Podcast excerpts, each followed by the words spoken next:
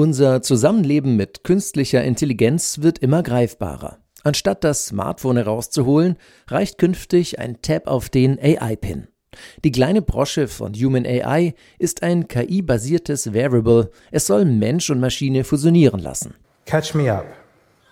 Hol mich kurz ab, sagt dessen Erschaffer, der ehemalige Apple-Designer Imran Chaudhry, auf einem TED-Talk und aktiviert die KI. Patrick kommt morgen zum Design-Meeting, Bethany will das Abendessen verschieben und Oliver fragt nach Fußball am Wochenende. E-Mails, Kalendereinladungen und Nachrichten, alle von ChatGPT aufbereitet und vorgetragen. Die Kamera kann dazu Geschehenes analysieren, das Mikro Gehörtes verarbeiten und sogar das eigene Wort simultan in verschiedene Sprachen übersetzen. KI wird somit zum integralen Bestandteil unseres Alltags. Das ist jetzt das erste Gerät, das wirklich KI nimmt und in eine physische Hardware irgendwie reinpackt, die du dir irgendwo ranpinnen kannst. Der größte Unterschied zu einem klassischen Smartphone ist natürlich, dass das Gerät kein Display hat. Kaspar von Alwörden ist Experte beim Digitaltechnologiemagazin T3N.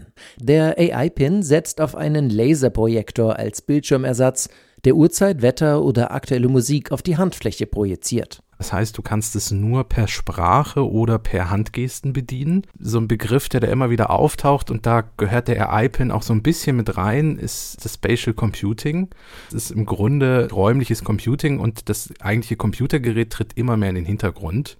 Im Vergleich zu Augmented Reality Geräten, die auf visuelle Reize setzen, auf virtuelle Welten und auf immersive Realitäten, wirkt das Gespräch mit dem kleinen AI-Pin an der Jackentasche praktischer. Ich erinnere mich beispielsweise an den ehemaligen Google-CEO Eric Schmidt, der schon davon sprach, dass Internet werde verschwinden, weil es so allgegenwärtig sein wird, dass wir es kaum mehr spüren in dem Sinne, dass wir eben keine Geräte unbedingt brauchen werden, dass sie so viele Geräte um uns herum haben, dass wir es gar nicht mehr merken, damit so zu interagieren. Diese Ubiquität des Internets sehen wir dann, glaube ich, auch materialisiert in diesem AI-Pin. Mein Felix Maschewski, er hat ein Buch zur Gesellschaft der Variables veröffentlicht. Eine erweiterte Realität, die auf viele Sensoren und Kameras angewiesen ist, um Daten aus der physischen Welt zu erfassen. Ein Problem für den Datenschutz, betont der Kulturwissenschaftler. Generalkritik ist, mit diesem Pin teilt man ja sehr, sehr viele intime Details seines Alltags.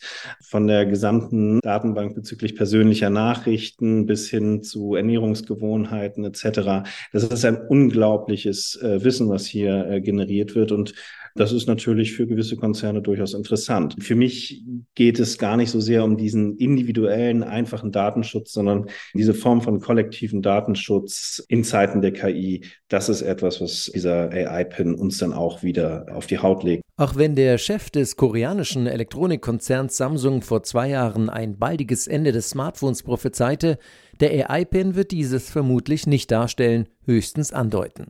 Das sagt auch Caspar von Alverden von T3N. Also wir werden immer mehr die Technik in so Alltagsgeräte untergebracht sehen und die dann immer mehr so den eigentlichen Computer in den Hintergrund drängen und da gehört der AI-Pin auch dazu.